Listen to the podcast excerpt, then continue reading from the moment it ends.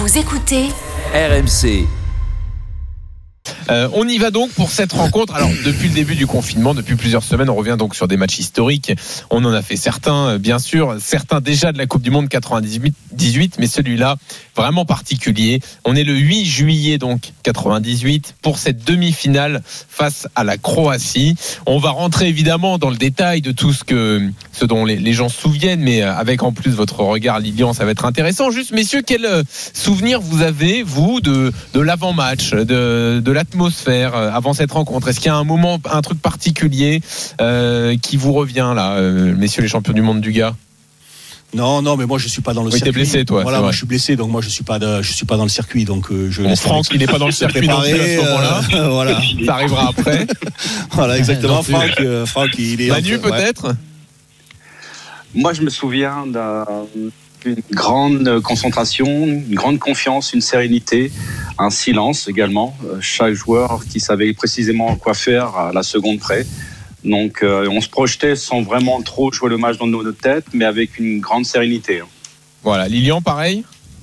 Ouais, pour moi c'est la même chose. Effectivement, je pense qu'on préparait le match euh, comme un match euh, normal, euh, sans plus de pression que ça, parce qu'on sait très bien que lorsque on se met la pression, il y a des grandes chances qu'on passe à travers. Donc non, j'ai trouvé que nous étions, ouais, comme d'habitude, tranquilles. Est-ce est-ce que justement on n'a pas été, euh, on n'a pas été trop Alors, confiant D'ailleurs, juste pour le contexte, on rappelle que donc c'est la Croatie qui est là parce que la Croatie a sorti l'Allemagne euh, en, en quart de finale. Ça avait été la surprise surprise, ouais. de, de ce stade. Et vous, je dis pas que vous avez fait le plus dur, mais vous veniez de sortir l'Italie au tir au but. Bon, Est-ce qu'il n'y a pas eu, ouais, voilà, peut-être un petit, une petite confiance, quoi. Moi, personnellement, je, non, je, je ne pense pas. Moi, je pense sincèrement qu'il y avait beaucoup de respect et de toute façon, euh, il y avait la finale au bout. Ouais. Je pense que euh, il y avait peut-être euh, sur le terrain peut-être une petite crainte et on n'arrivait pas à se relâcher justement en, en oubliant que c'était un match qu'il fallait gagner et que peut-être que on avait un petit peu peur de ne pas rejoindre cette finale-là. Je pense que ouais. Mais ce qui est, ce qui est plutôt ça, en c'est- même temps. C'est plutôt ça. On a sou- souvent dit que l'équipe de France était trop confiante parce que c'était la Croatie, que c'était une demi, que c'était c'était à la maison et que ça allait être facile. Je pense que les joueurs, moi je les voyais s'entraîner. Je pense que les mecs étaient super concentrés, avaient, avaient, avaient très envie. Mais il y avait cette petite peur parce que c'était historique. Il y avait une place en finale, ce qui était jamais arrivé à la France. Et je pense que la marche, elle était, elle était peut-être, un, un peu grande dans, dans, dans l'esprit en tout cas, et dans, dans la visualisation. Et c'est pour ça qu'il y a eu un petit peu de, de crainte, je pense, Mhm. en début de match. Alors on y va pour les compos. Donc, bah alors le, le 11 de l'équipe de France, là, c'est celui qui est installé euh, à ce moment-là de la compétition. Donc, Barthez dans les buts, Lizarazu à gauche, Blanc de Sailly en défense centrale, Lilian à droite. Oui, tu gars Ouais, non, je suis blessé moi, parce que moi je suis titulaire. Ah bah j'arrive, j'arrive.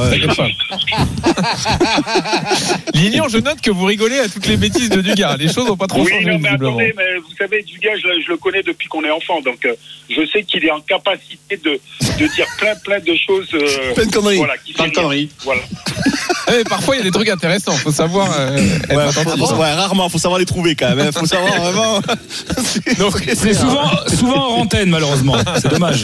Donc au milieu, euh, Didier Deschamps, Manu Petit, Christian Carambeu, Zidane, Djorkaeff en soutien donc de Stéphane Guivarch en l'absence de Christophe Dugarry blessé. Voilà. En face, c'est bon comme ça Ouais, c'est très bien. En parfait. face donc euh, la, la Croatie emmenée par Davor Šuker en attaque, Vlaovic euh, également, Robert Jarni, euh, Stanic, Bilic, l'ami de Francky en défense centrale bien sûr, et Ladic le, le gardien. Le parrain de son fils. Et- Le parrain de son fils. ça.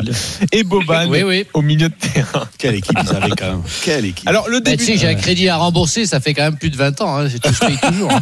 La, la première mi-temps n'est pas dingue hein, de, de la part de l'équipe de France et on a tous en tête évidemment cet extrait des yeux dans les bleus, la causerie à la mi-temps d'Aimé Jacquet.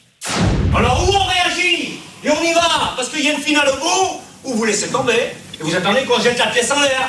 Il n'y a personne qui bouge. Personne ne réagit. On est là 10 mecs amorphes. Vous avez peur de quoi? Vous avez peur de qui? Peur Mais vous allez perdre, les gars. Je vous dis, vous allez perdre. Vous n'avez pas de souci à vous faire.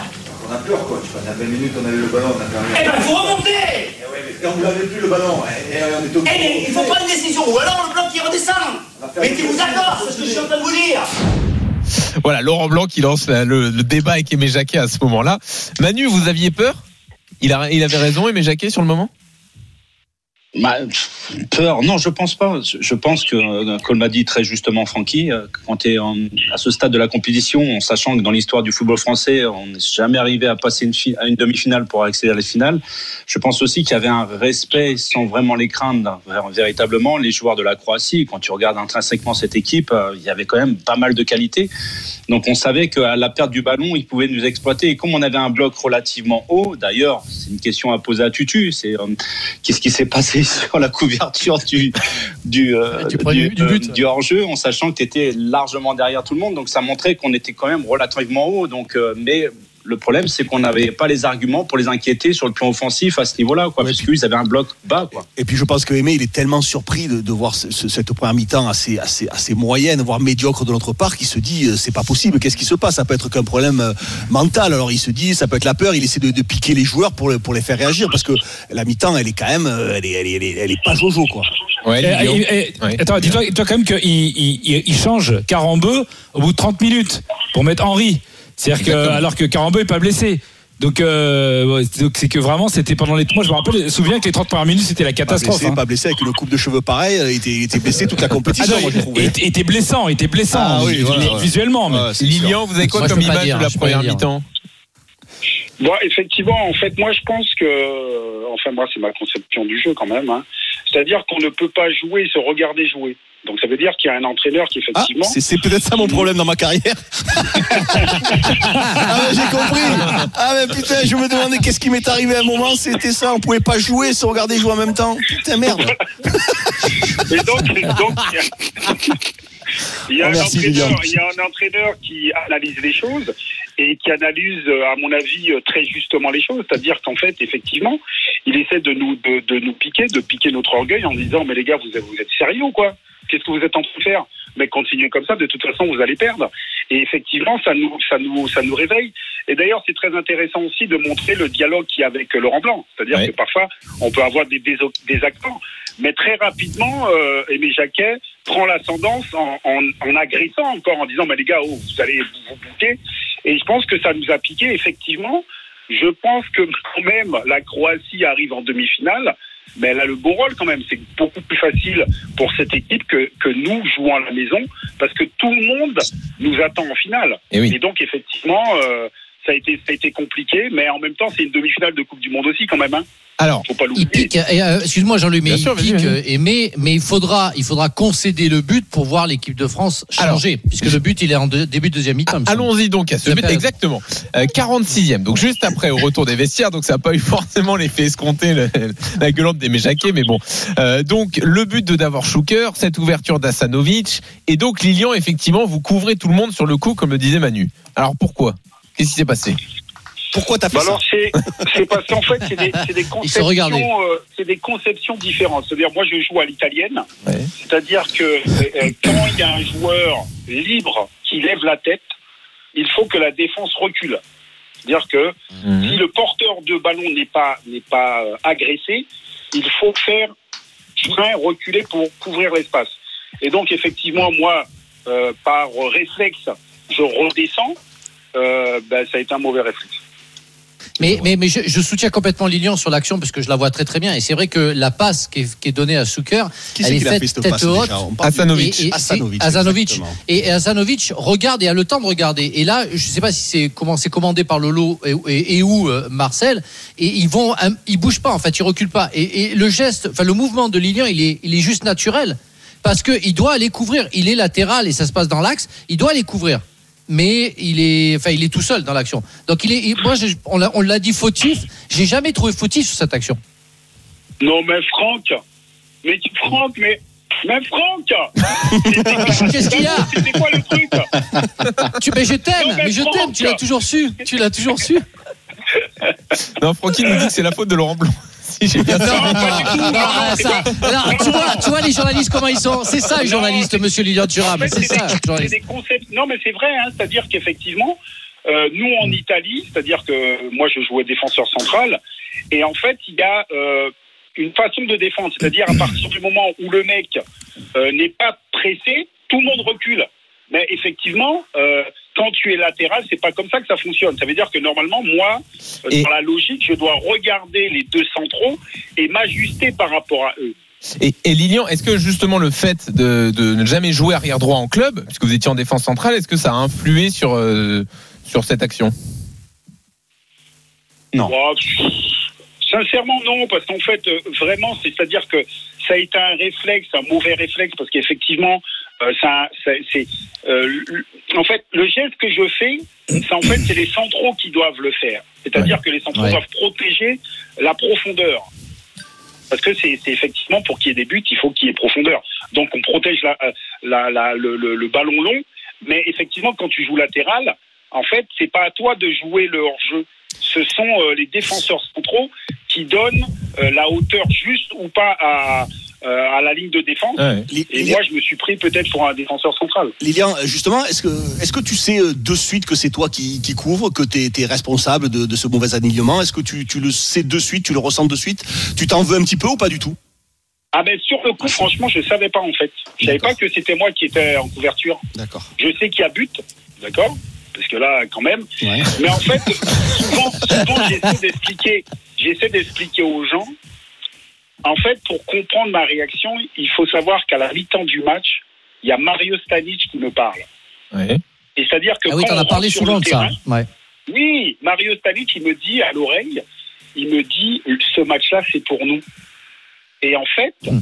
euh, c'est pour ça que je déteste parler des adversaires avant un match ou les chambrer ou un truc comme ça, parce que en règle générale, ça se passe mal parce que euh, les mecs qui s'énervent, ça les pique. Et donc, en fait, cette phrase m'est revenue en tête et je me suis dit, mais attends, mais le match, c'est pas pour eux, c'est pour nous. Et donc, après, tu sais effectivement, que- je suis rentré dans une certaine colère. Oui, vas-y. D'ailleurs, tu sais que Mari- Mario après a joué à Chelsea et euh, il m'a dit je crois qu'à la mi-temps j'aurais dû me taire. J'ai énervé l'animal. C'est génial.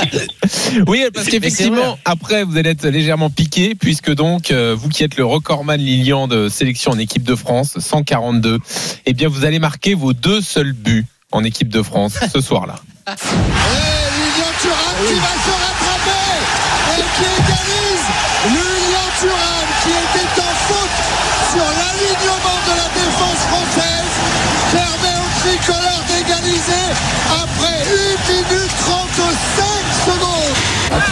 Thierry Henry, Thuram peut-être, Thuram la frappe et la but Thuram Une frappe extraordinaire Ah, c'est complètement improbable. Henry. Les commentaires de, de Canal à l'époque de Thierry Gilardier et Charles Bietri. Jean-Louis, Même dans les sais, plus grands scénarios, tu n'aurais jamais pu l'imaginer. Mais non, mais, mais, Si, mais si, ben, Hitchcock, tu peux pas écrire un scénario pareil. D'ailleurs, il y a un film avec euh, Leonardo DiCaprio et, euh, et euh, comment il s'appelle le- le- celui qui a joué avec lui dans la plage. Je cherche son nom, français, euh, qui a réalisé plein de, Canet. plein de Oui, choses. Canet, Guillaume Canet. Guillaume pardon, euh, qui euh, qui euh, joue sur la plage et marque un but et se met en position comme Lilian sur le deuxième but. Oui, C'est- alors c'est attendez, parce assez, que, euh, effectivement, il y a la célébration et tout, mais d'abord, Ouais. Lilian, pardon, mais je donne la parole à, à- à vos potes là qui disent tous, euh, c'est improbable. Manu, toi qui as joué avec Lilian Ah, en, en club à. Monaco, la frappe du dire, gauche, là, la deuxième, elle est Alors, folle. le fait que Lilian marque déjà le premier but, déjà en soi, ça peut se comprendre par rapport à ce qu'il dit, mais aussi euh, peut-être un sentiment de culpabilité sur le fait d'avoir couvert le, le premier but. Euh, Cette arme, Puis que je tacle le raté, ouais. parfaitement, on se connaît tellement depuis longtemps que je connais Tutu, il a une force mentale incroyable. Mais le deuxième but, quand tu l'analyses, quand tu vois cette, euh, ce, ce- quand tu vas chercher le ballon dans le pied, t'as l'impression que c'est un déménageur. Même moi, Puis derrière, ce 1-2 avec, avec Yuri, cette petite balle de l'extérieur du pied fouettée par Yuri. Et derrière, ce pied gauche, je veux dire, tu tues de toi à moi, tu peux le dire maintenant. T'as jamais utilisé ton pied gauche de ta vie. Attends, mais écoutez-moi bien, vous. Mais moi, je pense que justement, ce qui est marrant, c'est que Ah, ça, tout c'était le marrant. monde ouais. était comme moi. C'est-à-dire que tous les joueurs de l'équipe, le staff, tout le monde disait mais qu'est-ce qui s'est passé? Mais je vais vous dire un truc. ma mère était dans les tribunes. Donc ma mère, on lui a dit que son fils a marqué le premier but. Donc déjà, elle, elle comprenait rien. On lui a dit euh, il a marqué le deuxième, elle s'est évanouie. Non. Mais je rigole pas. C'est vrai? Non, non, je te jure. Et donc, mais en fait, si tu veux, parce que même, ben, parce qu'on se connaît tous assez bien quand même. Comme dit Manu, euh, on est, moi j'étais à Monaco, euh, on était ensemble. Il sait très bien que ça n'a pas de sens en fait ce qui s'est passé. Et il a raison. Sur le pied gauche, euh, ça n'a pas de sens. Mais moi, je, mais franchement, je, moi, j'ai aucun problème. C'est-à-dire que euh, moi, je me connais. Donc, euh, je veux dire, euh, Marcel, il est venu me voir après le deuxième but. Il me dit, mais Didier, qu'est-ce que tu fais? Et moi, je dis, j'en sais rien. Moi, je dis, si, si, si. Parce que sur le terrain, il me demandait, mais Didier, qu'est-ce que tu fais? Je lui dis, bah, j'en sais rien. Mais alors, pardon de vous- de vous- de- d'intervenir dans votre discussion qui est passionnante. Moi, le, le truc que je retiens le plus quand on refait des matchs de cette époque, c'est effectivement ça. C'est-à-dire qu'à un moment donné, il y a une forme d'insouciance. Vous arrêtez de réfléchir et les choses se passent comme elles doivent se passer. Et il y a plein de gestes, il n'y a pas besoin d'essayer de les expliquer en fait. Mais après, après ça, c'est les, les grands joueurs qui prennent les choses en main. Au bout d'un moment, il faut pas s'étonner des choses qui se passent aussi. Moi, Jean-Louis, on est, on est- on est tous des, des, des fous de foot. Le foot, c'est notre vie. Et tu remarques quand même que aux grands joueurs, les grands matchs, les grands moments, les grands événements, euh, voilà, il y a pas, il y a pas, euh, voilà, Messi, euh, Ronaldo, euh, Didier Deschamps, voilà, c'est c'est c'est c'est aux grands joueurs, bien évidemment que ça appartient. pas à savoir hein. s'il est sérieux ou pas. là. Ouais, ben C'est- voilà, t'as compris. Ouais, ok, Ben, ouais, pas vous dire Non, mon mais- doute, mais- c'était mais- que j'étais pas Non, sérieux. Non, mais, le pire, c'est que moi, ça me choquait pas, moi. Si, moi j'étais à fond. C'est ça qui est horrible. mais Ça m'a pas choqué, moi. Ah, si Ta on peut vanne, plus elle est- rigoler. c'est- Non, attends, eh, tu sais qu'il y a quand même un truc. Il y a un truc qui est quand même. Il y a des fois, il y a des signes du destin. L'équipe de France, la, fois d'avant qu'elle avait gagné, qu'elle avait gagné un titre, c'était 84. Et en demi-finale, c'est un arrière latéral qui met un doublé. C'est Jean-François Domergue pour qualifier la France, alors qu'il avait jamais marqué avant, jamais marqué après. Donc c'est quand même drôle que deux fois d'affilée, t'aies un arrière latéral qui marque un doublé pour qualifier la France en finale, quoi. Donc alors qu'ils avaient jamais marqué avant, quoi. Je pense que c'est un énorme. signe du destin. C'est- C'est un signe Ouais, du c'est destin. énorme, mais, mais, mais moi je rejoins ce que, ce que dit Christophe, c'est qu'à un moment donné, on a beau analyser ce qu'on veut, et c'est vrai que le Ah football, il y a plein de choses, quoi. mais il y a quelque chose de récurrent, c'est que sur les grands matchs, et quand tu regardes les matchs importants, il y a toujours un grand joueur d'une équipe qui, euh, sort euh, euh, en fait de, de sa fonction et qui outrepasse sa fonction dans, dans le bon sens du terme et qui vient, euh, qui vient faire la différence. Et ça, c'est récurrent dans le football, donc c'est pas, c'est pas du hasard en Mais fait. en plus, surtout, surtout dans notre équipe en 98, il y avait Ah, beaucoup, dit que c'était du hasard. il y avait beaucoup de grands joueurs. C'est pour ça que c'est pour ça qu'il y a, il y a- c'est- chaque match, ça a été ça a été le moment d'un Oui. joueur dans cette Oui, oui. équipe. Sincèrement, il y, a- il y avait que des grands joueurs. Euh, On parlait on parlait de la défense, on parlait du milieu de terrain. Il y avait que des grands joueurs qui auraient pu jouer dans n'importe quel club au monde. Et d'ailleurs, c'était à l'époque, c'est ce qui c'est ce qui se passait. Ça jouait dans les meilleurs clubs euh, du monde. Donc euh, il y avait une force mentale qui, qui était qui était qui est juste énorme et qui fait le, le football de haut niveau. On a beau chercher midi à 14 h le sport de haut niveau, c'est dans la tête, c'est le mental et, et rien d'autre. Et là, euh, tu pouvais aller à la guerre. Il y avait aucun doute là-dessus. Je crois, je crois que Petit. je crois que l'exploit de, de Tutu nous a décomplexé dans cette, dans cette demi-finale. Ouais. Ça nous a levé Ah, justement si le sentiment qu'on buts, c'est sûr qu'on pouvait réaliser ce rêve. Ouais. Ouais.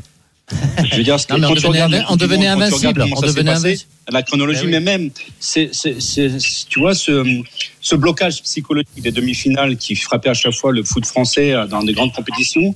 Ce- la façon dont Tutu a amené ses deux buts en deuxième période, ça a complètement chamboulé tout ça. Ça, a rebi- ça, ça a fait péter le verrou en fait. Oui. Alors qu'en plus, il y a un truc qui aurait pu vous, vous bloquer tous à partir du but encaissé, c'est que c'était la seule fois du mondial où vous êtes mené au score. Et peut-être qu'à un moment donné, euh, peut-être que vous voyez le rêve s'en aller, non? Euh, Lilian, jamais ça vous a traversé l'esprit? Vous, vous, alors, étiez énervé après le but. Bon, moi j'écoute, je vous écoute tous, mais moi je pense qu'il y a un truc qui est que les gens ne peuvent pas savoir en fait. C'est-à-dire que si tu n'es pas à l'intérieur du groupe, tu ne peux pas comprendre. Moi, ce qui m'a toujours euh, incroyablement surpris dans cette équipe, c'est-à-dire que très souvent, euh, on allait, euh, on avait rendez-vous peut-être le lundi, et donc on se retrouvait sur Paris le dimanche. Ouais. Et sans se donner rendez-vous, on finissait presque tous au même endroit. Et donc, Mm. en fait, il y avait, il y avait quelque chose Dans qui était chambre. en dehors du terrain. C'est-à-dire que, franchement, c'est, C'est-à-dire qu'il et, et dans la difficulté, mais ça se retrouve. C'est-à-dire qu'effectivement, euh, peut-être qu'il y avait des doutes, euh, ouais, est-ce qu'ils vont gagner Mais nous, à l'intérieur, on savait qu'on pouvait gagner et qu'on allait gagner. Donc, il y a un zéro, effectivement. Euh, c'est moi qui marque, mais en fait, c'est une réaction collective. C'est-à-dire que on va pas laisser passer ça. Et je pense que tout le monde était mort de rire, justement, parce que ben, parce que parce que on était conscient que chacun de nous nous étions forts parce que je pense que c'est ça aussi il y a beaucoup de respect entre nous parce que que ceux soit ceux qui ne jouent pas on sait très bien qu'ils méritaient de jouer parce qu'ils avaient de très très haut niveau Oui. et je pense que effectivement ça s'est fait quelque chose ça a été quelque chose d'extrêmement naturel parce qu'il y avait quelque chose qui était de l'ordre euh, Ouais, pas simplement de, des mecs qui savent jouer, mais des mecs qui s'apprécient, qui se respectent. Voilà. Lilian, Euh, est-ce que que t'as pensé au triplé, Lilian? Pour récupérer le ballon du match. Imagine s'il y a un penalty. ouais, il tire le penalty. hein, là, là. Non, non, écoute-moi bien, s'il y avait un penalty, personne m'aurait laissé tirer penalty, t'inquiète. Eh, moi, moi, il y a un truc, euh, enfin moi, qui, qui m'avait marqué, euh, qui ressortait de l'équipe de France, c'est que euh, je pense que c'est unique. C'est-à-dire que tu avais l'impression que c'est la défense qui prenait un petit peu les responsabilités de l'équipe. C'est-à-dire que tu as Laurent Blanc qui qualifie l'équipe en huit, euh, Huit pour l'écart. Euh, t'as- derrière, t'as, euh, en vrai, tu t'aperçois que jusqu'à la finale, t'as pas un attaquant, un joueur offensif qui marque un but entre les huitièmes et la finale avant Le Zidane. meilleur était blessé. Bien Ouais, sûr, du gars. Et c'est ça, tu sentais. merci. Tu sentais. Et non, et ce qui est terrible, c'est que tu as l'impression que voilà, cette équipe de France, elle était portée par l'arrière et que c'était les mecs de derrière qui prenaient les responsabilités euh, pratiquement du début à la fin, à part les deux buts de Zidane. euh, sinon, t'as pas l'impression que c'est que la défense, quelque part, qui portait l'équipe. C'est c'est- c'est fou, quoi. C'est rare. C'est hyper ouais, rare. mais la défense, la défense, c'est c'est pas simplement euh, les quatre joueurs de défense ou le gardien. hein. Euh, la défense, c'est une stratégie d'équipe. Et effectivement, je pense que lorsque nous étions sur le terrain, eh ben, c'était extrêmement compliqué de marquer un but. hein. Ah bah Mais oui. je pense aussi c'est qu'il y avait aussi quand même une culture euh, italienne. Oui, oui, oui, vous étiez, vous étiez Mais tous ça, ça c'est vrai, ça c'est vrai, ça, ça, c'est très important ce qu'il dit parce que c'est vrai qu'à l'époque, on est, on est dans un virage où l'Angleterre va devenir à la mode, mais on est dans une dans une dans un règne italien où euh, les, les, les plus grands joueurs vont jouer en Italie. Euh, ben, euh, Lilian, Marcel, Laurent, Didier, euh, euh, Christophe, Yuri, Zizou, ils vont tous jouer. J'ai peut-être oublié un, mais euh, Patrick Vira, Thierry Henry y, était- y avait été aussi. Il y a une grosse influence Dugarry, italienne gros passage à Milan. Ah non, c'est après. Si, je l'ai dit, je l'ai dit. Non, mais, c'est- euh, mais, bon. mais, mais voilà, mais voilà, il y a, il y a une grosse influence italienne qui, qui porte à avoir pas un jeu défensif, mais une grosse culture, un enseignement défensif qui nous a, nous a beaucoup aidé, bien sûr. Ouais. Bah, pas, pas étonnant que le match où on a le plus tremblé, c'est contre l'Italie d'ailleurs. Exactement. Exactement. Oui. Euh, Ma- euh, Manu, c'est toi qui connais peut-être de, de- de nous tous le, le mieux, le mieux Lilian. T'as pas un petit secret sur, sur Lilian à nous dire? Manu, Manu, Manu, Manu, Le cri du désespoir. Non, Manu, Manu, Non, non, écoute-moi bien, Manu. de N'oublie pas qu'on est à la radio en direct. Hein. Non, personne nous écoute. Oui, dirait nous pas écoute. parfois. Alors, moi, j'ai une question. hein, La question, à mon avis, qu'on vous a posée un milliard de fois, mais bon, euh, si on fait France-Croatie, je suis obligé de vous la poser. Pourquoi cette célébration après le deuxième but? Ah, mais moi, je savais pas que j'avais fait ça. Le mec était habité. Non, franchement, s'il n'y avait pas eu, euh, s'il avait pas eu la télévision, j'aurais pas su. Ah ouais? Non. Ah oui, à ce point-là. quoi. Mais, non, mais, mais- mais attends, Jean-Louis- attendez, attendez. Parce qu'en fait, vous, vous imaginez qu'avant le match, je me suis dit, Lilian, écoute-moi bien. Quand tu vas marquer, Non, Non, non, non, c'est pas imaginable. Non, Non, c'est sûr. Mais qu'est-ce qui vous passe par la tête à ce moment-là? C'est ça surtout Rien Je sais pas, je sais pas, sincèrement, je je savais pas que j'avais. Bah, ce qu'on a vu. euh, je savais pas. Mais d'ailleurs, je Bah, pense il- sincèrement que ce, que ce qui a touché les gens, c'est qu'on a vu que même moi, j'étais perdu. Oui, c'est vrai, c'est vrai. Mais, mais c'est marrant parce qu'on parle de ça, mais on parle pas de la célébration de, de Franck sur le carton rouge de, de Laurent Blanc. Il y avait pas de- Qu'est-ce qui t'est passé La par même la chose. tête à ce moment-là C'est c'est la même chose, la même chose. C'était pareil, mais ça n'a pas été filmé. Non, mais, mais tu, tu sais, la semaine dernière, on a parlé de, de, de mon entrée et Christophe rigolait parce que je m'étais pas aperçu pour, pour 10 minutes que si on gagnait, c'est moi qui jouais la finale et tout ça. Je pense qu'on est dans l'instant et on, on réfléchit pas à ce qui va se passer plus tard. On vit un grand moment. Et, bien sûr. Kylian n'a pas préparé. On n'est pas, on, pas à toutes les conséquences, On n'est pas dans le- rien. Alors, excusez-moi, Mais que Lilian n'ait pas on n'est pas- réfléchi à la célébration, pas de problème, mais que Francky ait mis un quart d'heure à comprendre qu'il y avait une place en finale qui se jouait, c'est un Ah peu bah, plus je- flippant quand même. Je, suis un ça. peu lent. Je suis un peu lent, mais, mais la patience en fait partie. Non mais entre, entre alors là tu, sais qu'entre entre euh, Francky qui n'avait pas compris qu'il jouerait la finale, Lilian qui a pas compris qu'il avait marqué et Manu qui n'a pas compris pourquoi il était sur le terrain. Euh, faut dire que là il y avait une équipe de Falabrac, euh, ça faisait peur, mais vraiment. Mais n'oublie pas qu'à l'époque, c'était pas, c'était pas une mode aussi de faire une célébration de but. C'est venu après les célébrations de but. Il n'y avait pas un joueur qui faisait une, une chorégraphie à chaque fois qu'il marquait un but. À notre époque, on était contents, c'est tout. Euh, Enfin voilà, je sais pas. Enfin, ça me semble. Mais ça, ça c'est rejoint ce juste que disait naturel. Julien.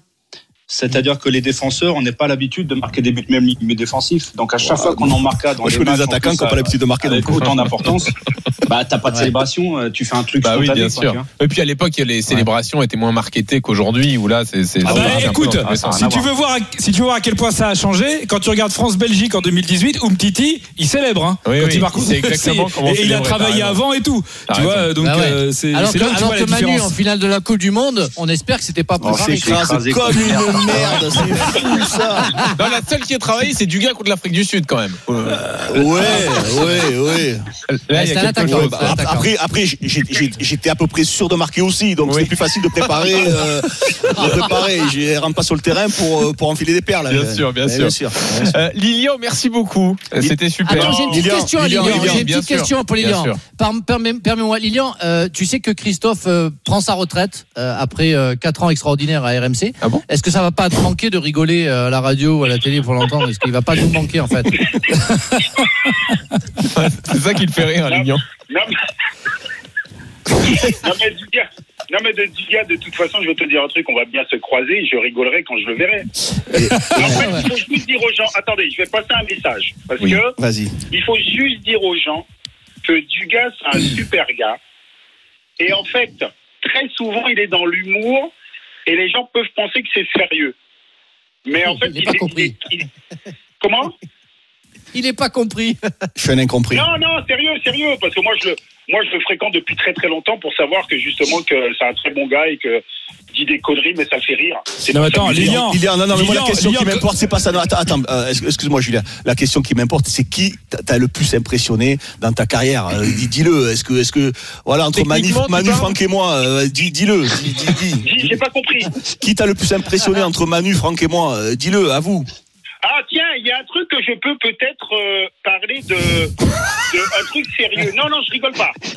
Parce qu'en fait, il y a des gens, je sais qu'il y a une polémique en disant ouais, Dugarry, il dit ouais, mais je peux vous avouer que Dugas, quand il était jeune, le mec, il était trop fort.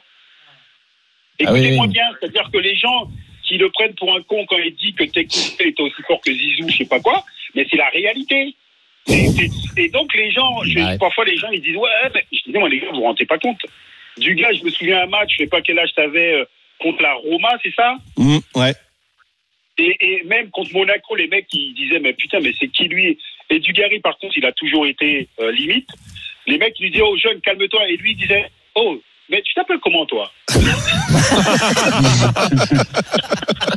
Ouais, je déconne un peu sur le terrain. ouais. Il va manquer quelque chose à un moment. euh, il- le miroir. Ouais, il y le a les filles qui se sont touchées. Ouais, il y a eu un truc. C'est vrai, c'est vrai c'est franchement, abusé non, de chambrer comme Neymar et tout ça. Voilà. Ouais, quand même. Donc franchement non non, du gars il était non, il était Ouais, merci Lilian. Bon, merci beaucoup d'avoir Non, participé à ce moment. arrête, dis pas, dis pas n'importe quoi toi aussi. Merci d'être, merci d'être venu, Lilian. C'était un super moment de revivre tout ça euh, tous les quatre ensemble. C'était génial. Merci beaucoup, Lilian, d'être venu. je vous fais des gros gros bisous. Bisous. Gros bisous, fort. Bisous. Merci Lilian. Salut, Lilian. Merci, mon poulet. C'était top. Et on continue. D'ailleurs, on vous donne la parole au 32-16 si vous voulez revenir sur euh, ce France-Croatie. Manu, Francky, Dugas sont toujours là. Julien Cazard également. Parade Florian Maurice également dans une seconde. À tout de suite.